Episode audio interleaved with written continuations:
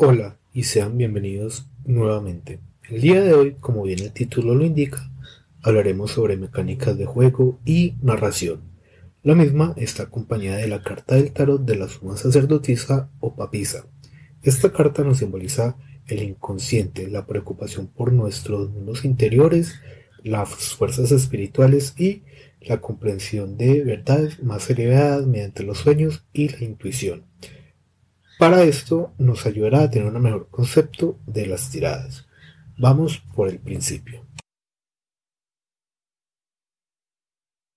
Como en todo juego de mundo de tinieblas, cuarta edición, las tiradas en su mayoría se componen de dos elementos, un atributo más una habilidad, o, dicho de otro modo, más sencillo para superar algún conflicto o para lograr algún objetivo, debes usar sea tu astucia, o tus encantos más una habilidad, sea que tengas innata o que hayas practicado con anterioridad, dando esta como resultado la reserva de dados que decidirá si has tenido éxito o no en lo que te proponías. Hay que tener en cuenta con la tirada de dados, ya que si hacemos que nuestros jugadores lo hagan de manera desmedida, puede generar una narrativa mucho más lenta. Esto teniendo en cuenta que estos juegos, al ser más narrativos, puede funcionar más la interpretación que una misma tirada. Las mismas es mejor dejarlas para situaciones de estrés, es decir, cuando tienes que impresionar a alguien muy importante o en ambientes de etiqueta extrema, donde cualquier descuido puede llamar demasiado la atención. Hablemos de algo que en un capítulo anterior habíamos dejado cocinando y hoy lo sacaremos finalmente de ese horno. Me refiero a las búsquedas. Si bien en un principio quizás no las utilizarás mucho o quizás eh, se te pueden llegar a ser complejas o aburridas, es sin lugar a duda una parte esencial inclusive del mismo juego. Dentro del libro base nos dan dos opciones, si bien puede ser algo que te indica tu narrador del cómo suceden las cosas y el cómo adquieres ese nuevo punto de iluminación, es decir, arete, o como sería mucho más interesante e inmersivo, que es interpretando por tu propia cuenta junto con tu máster el viaje a realizar. Lo ideal y recomendado es siempre hacer este viaje de iluminación de manera personal con los jugadores, pues no tienen el mismo paradigma y no entienden el mundo de la misma forma, por lo que no compartirán el mismo viaje que sus compañeros y en caso de hacerlo sería más una ilusión para dar dificultad o ayudar en medio de la búsqueda como apoyo. En la misma búsqueda, al ser algo más narrativo, se puede prescindir de la tirada de dados, donde el objetivo es que el jugador aprenda o lleve más allá las capacidades y la conciencia de su mago y como un evento accidental del jugador mismo como persona. En el libro de los espejos de ediciones pasadas podemos encontrar más detalle. En el libro nos brindan cinco pautas a seguir, un poco similar a un cuento de inicio, nudo y fin. En este caso, el inicio trata de entrar en el trance o dormir para vivir un viaje onírico que llevará a la prueba. El nudo queda la parte donde se viven las pruebas y tiene las trampas para darte crecimiento. La misma puede ser recorrer un laberinto con pruebas y decisiones morales relevantes para el personaje. En este punto se nos hace muy útil no solo por lo que ha pasado el personaje, sino también su trasfondo. Pasando la prueba sigue la parte de aceptación o rechazo, que sería un resultado de las elecciones tomadas en las pruebas, que de estas deben ser decididas cuáles son las respuestas correctas antes de entrar en el viaje o lo que sería lo mismo decir preparar la sesión de la búsqueda como un relato corto donde por más que se avance en la habitación y el laberinto, al final pesará más las decisiones tomadas. Finalmente, el desenlace, donde dependiendo de los resultados de las pruebas, si fueron más correctas que incorrectas, se recibe la sabiduría que aumenta el punto de arete o por el contrario, no se recibe un punto de arete, sino por el contrario, una pérdida de fuerza de voluntad temporal y se gana algunos puntos de silencio. Esto último si ya estamos muy avanzados en los niveles de magia, puede ser el nivel 4 o 5. Esto porque en este nivel ya se nos puede considerar que los magos tienen una maestría en su arte.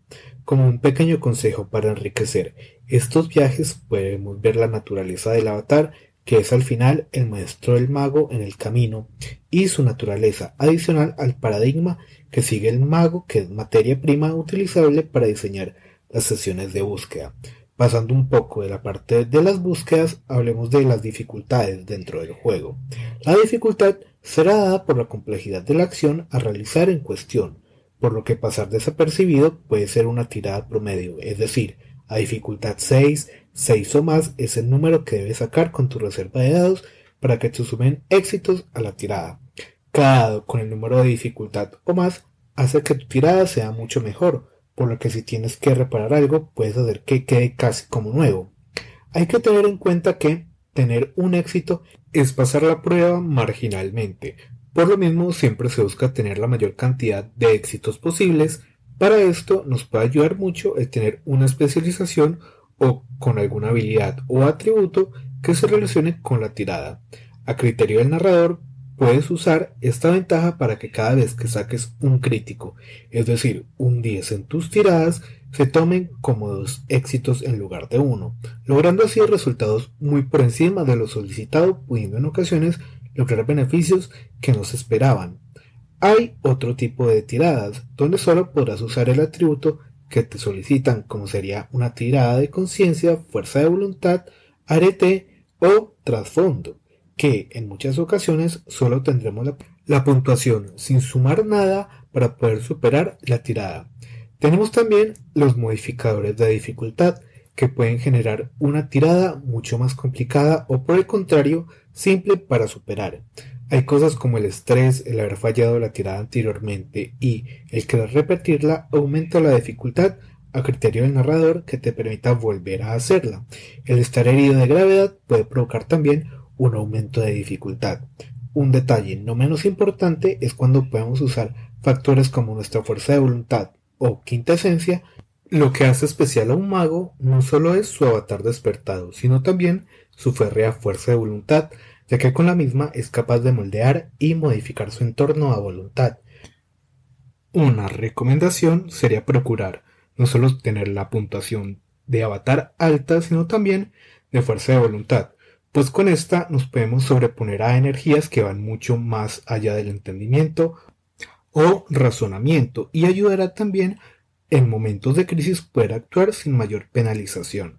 Mecánicamente hablando, la fuerza de voluntad nos da un éxito automático que no se puede cancelar por algún uno en la tirada, lo que dependiendo de cómo lo planteemos puede ser un éxito mediocre o un simple fallo, pero nunca un fracaso. Algo que no podríamos hacer sería en el mismo turno gastar fuerza de voluntad y quintesencia. Y hablando del diablo, ¿qué es la quintesencia? Es de lo que todos estamos hechos, se podría decir que es la energía de la materia que lo compone todo, una suerte de éter que puede estar de manera intangible o como tal en su forma material. La misma la podemos usar para reducir la dificultad de algunas tiradas de magia, un máximo de 3 por debajo de la dificultad original, o hacer que nuestros ataques tengan daño agravado. Esto siempre que gastemos un punto de quintesencia y tengamos el nivel necesario en la esfera de cardinal.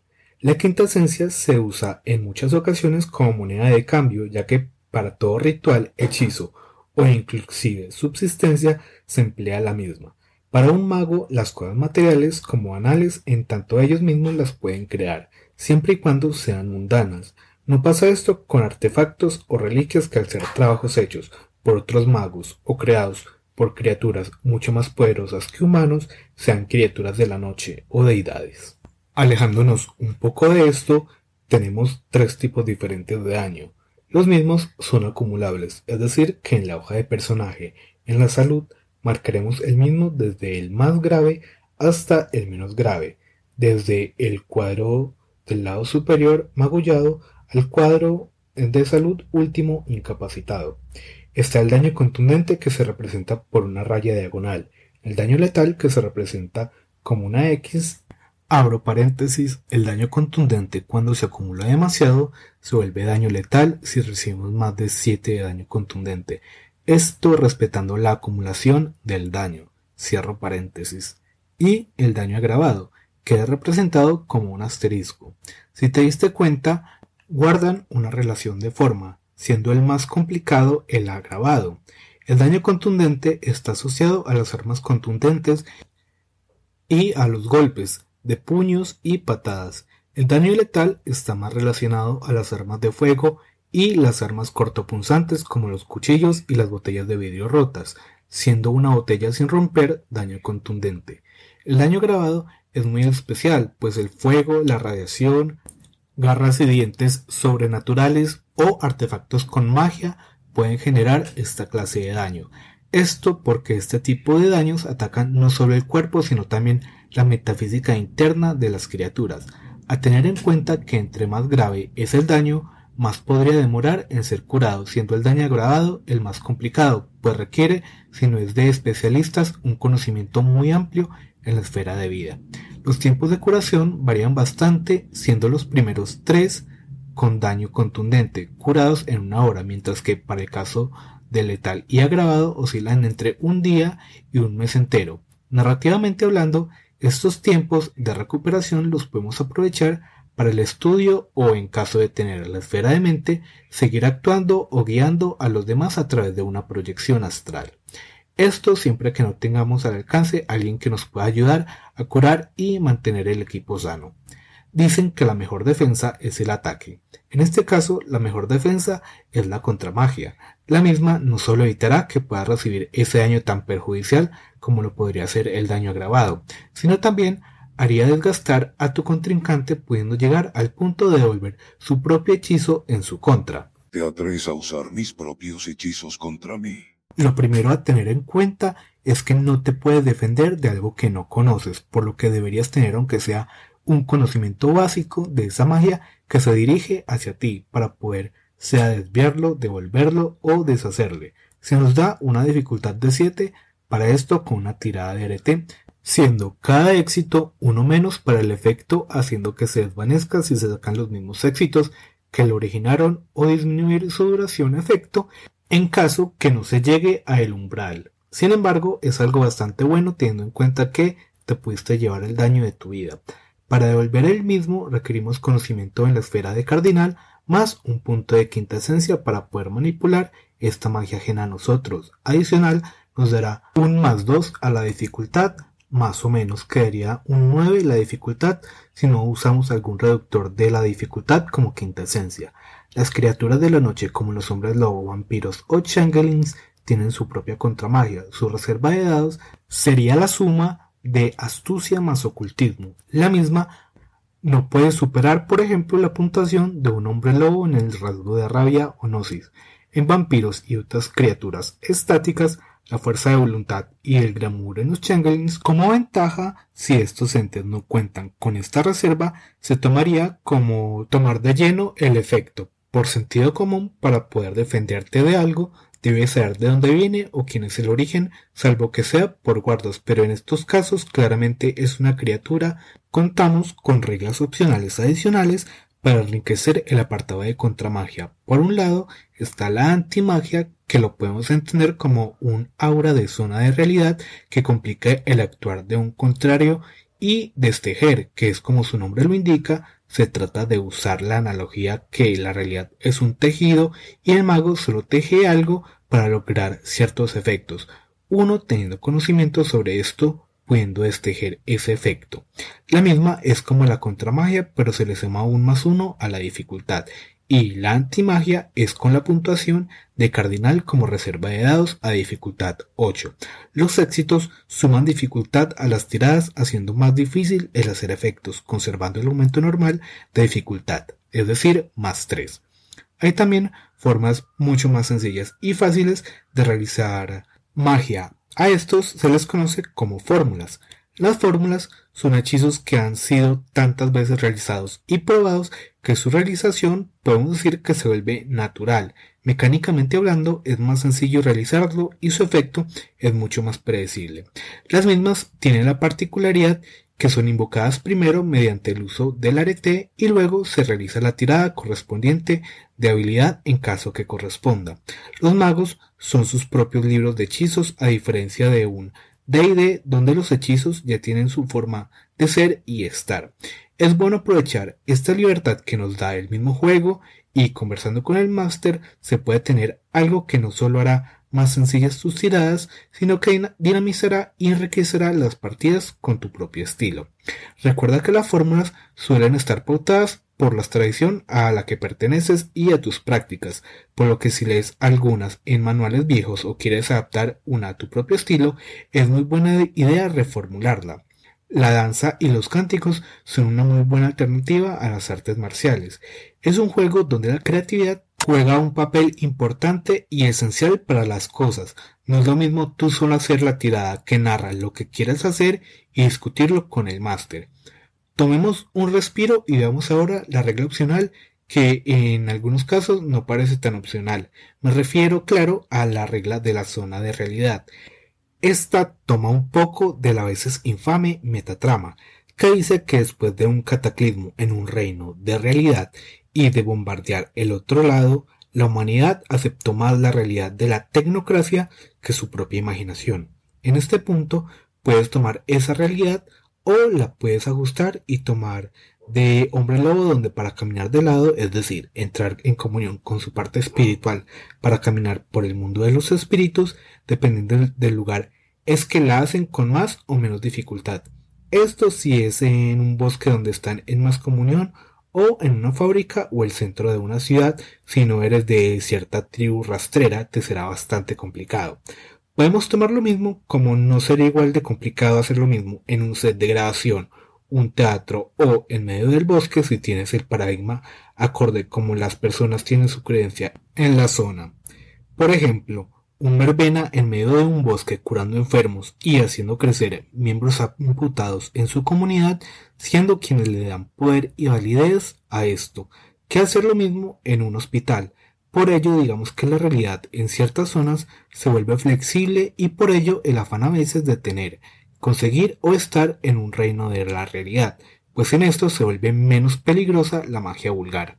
Aunque claro, a tener en cuenta que, como se pueden hacer cosas extraordinarias, lo ideal son las sutilezas, pues el consenso puede no estar bien demarcado en las zonas y antes de discutir si algo es vulgar o no, es preferible siempre curarse en salud en ese sentido, salvaguardando cualquier tipo de contragolpe de paradoja. Nos presentan tres tipos diferentes de realidad, una es la realidad tecnocrática, la realidad localizada y la realidad primordial. La realidad tecnocrática es aquella que tiene la misma visión donde más aceptamos el uso de la tecnología diaria, siendo por ejemplo una fábrica o en medio de una ciudad importante, como se podría notar, es difícil escapar de su dominio y su influencia. La realidad localizada es aquella donde por más que se encuentre en medio de una creencia tecnocrática, la misma no es la que la rige, puede ser una casa embrujada, una comunidad aborigen. También los mitos y leyendas pueden tomar bastante terreno en ese asunto, pues la caverna donde dicen que desaparecen o se pueden oír voces efectivamente puede generar o tener eso. Importante en este el paisaje y lo que se dice de él para saber si puede ser más o menos volteado a una realidad o a un objetivo. ¿Esto qué quiere decir? Que si por ejemplo nos encontramos en alguna marcha o estamos en una zona localizada donde comenzamos a utilizar un poco de ingeniería social, podemos cambiar momentáneamente su tipo de paradigma y su tipo de creencia, generando una zona de realidad focalizada. Otra particularidad de este es que se puede mover en extremos entre la realidad tecnocrática y la realidad primordial. Por último, tenemos a la realidad primordial. Esta realidad se considera virgen pues nunca estuvo influida por la doctrina y pensamientos de la tecnocracia y en muchas ocasiones la misma no tendrá un efecto bueno salvo que sea una muy buena tirada.